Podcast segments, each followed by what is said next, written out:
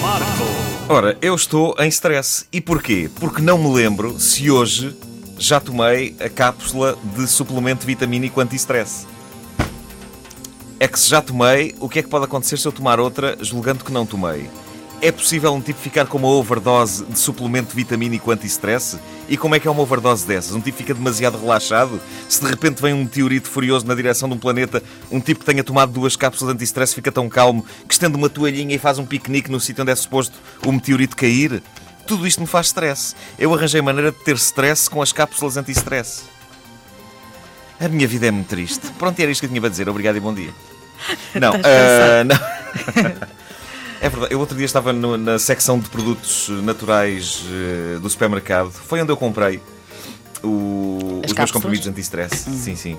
Eh, porque agora há, há tudo, há tudo um pouco, é incrível. Nessas, nessas secções há tudo- imensas coisas para resolver todos os problemas. Mas eu outro dia estava na secção de, de produtos naturais. É um sítio onde as pessoas não me veem muitas vezes, porque, como é sabido, eu prefiro produtos artificiais. Eh, não sei o que me levou até esta secção, possivelmente a mão divina, ou possivelmente apenas o facto de ter visto ao longe um amigo meu muito chatinho e com o qual não me apetecia falar. E o meu raciocínio foi: ora bem, de todas estas secções à minha volta, em qual delas é que eu sei que ele não vai entrar?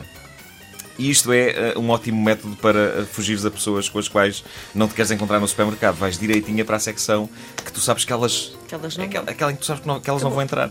E no caso deste meu amigo, eu sabia que. ah, pronto, eu entrar na secção das cervejas seria um erro. Aliás, é provável que eu estivesse ali no supermercado para ir precisamente a essa secção. Por isso, aula para a secção dos produtos naturais. E lá fiquei escondido.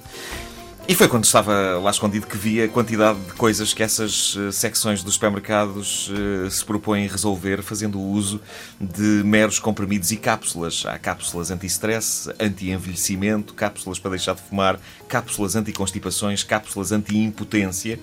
Ou seja, eh, hoje em dia a solução para quase todos os males está nas prateleiras de um supermercado e a preços acessíveis. Aliás, tudo é acessível. Aqui há, um- há uns anos, um tipo que sofresse de impotência tinha de passar pela vergonha de ir a uma farmácia pedir uma coisa destas. Hoje em dia, só tem de ir ao supermercado, atira para dentro do carrinho uma caixinha destas, a caixa cai ali para o meio, fica ali entre pães, leites, fragonas, detergentes. A coisa parece. Parece que fica menos dramática, não é?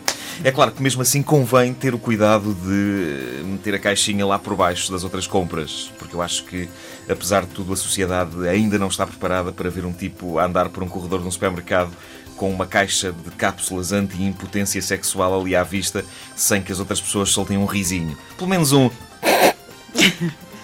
É que eu não- sei se os meus caros ouvintes têm consciência disso, mas todos nós olhamos para os carrinhos das outras pessoas.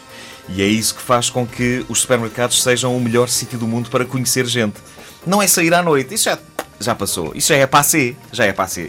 Não, é ir ao supermercado. À noite é uma confusão do cacete, ainda por cima é tudo muito escuro, vê-se mal. As pessoas estão com os copos, no dia seguinte pode ser deprimente, quando olham para o lado e. Ah, que é isto? Ah, não, supermercado, meus amigos. Num supermercado podem planear tudo com calma e quem sabe se, mais do que umas meras cambalhotas de uma noite, não conseguem encontrar a mulher ou o homem das vossas vidas. Eu passo a explicar qual é o método. Um homem deseja ardentemente a companhia de uma mulher. Por onde é que ele vai? Para o supermercado. Pega num carrinho, lá vai ele. Vai para o engate. É possível que o homem em questão já tenha na sua mente uma ideia do tipo de mulher que deseja engatar. Por isso, a primeira coisa a fazer é encher o carrinho com produtos que chamem a atenção desse tipo de mulher. Por exemplo, eh, se ele quer arrebatar o coração de uma fã de Paulo Coelho, o primeiro passo é ir à secção dos livros, colocar no carrinho um exemplar da mais recente obra do senhor. Convém também juntar no carrinho coisas como incenso, sais de banho e velas. Uh, convém que nenhuma coisa que se ponha no carrinho depois de lá estar o livro não contradiga o livro, ou seja, um tipo que tem no seu carrinho um exemplar da última obra de Paulo Coelho, não convém que tenha também pff, torresmos. Um leitor de Paulo Coelho não come torresmos. Uh, Não sei exatamente explicar porquê. Sei que qualquer pessoa percebe que não há qualquer coerência em ter torresmos e Paulo Coelho no mesmo carrinho de supermercado. Eu acho que uma pessoa que come torresmos nunca poderá identificar-se com um guerreiro da luz. Identifica-se com um guerreiro dos torresmos, não com um guerreiro da luz. O guerreiro da luz não come torresmos, nem chouriças, nem, nem salpicão. No entanto, e como se vê por este nome, Guerreiro da Luz, não há mal nenhum em ter no carrinho lâmpadas da halogénio, daquelas económicas, por exemplo. Olhar atentamente para os carrinhos das outras pessoas é também um exercício interessante e uh, potencialmente frutuoso para quem procura o amor. Uh, aqui há dias estava com a minha mulher no supermercado, vi uma moça que tinha no, no carrinho dela pacotes de gomas daquelas azuis e tudo, uh, chocolates com recheio de morango e batatas fritas com sabor a presunto.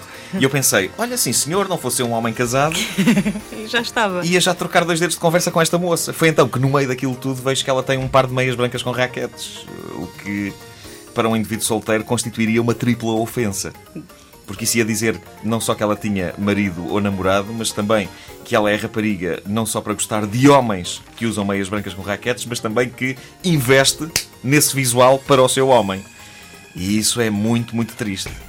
A não ser que lá está, que seja uma fantasia sexual. Um oh, fetiche. Lá está. Ui!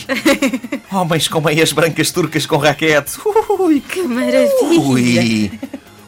Ui! Eu desde que aprendi este som com, com o tipo da audiopornografia. Outra vez? Mais quero outra, outra vez? coisa. Ui! Ui! Não ouviram desde o início? Querem ouvir outra vez? Ouçam esta rubrica em podcast: antena3.rtp.pt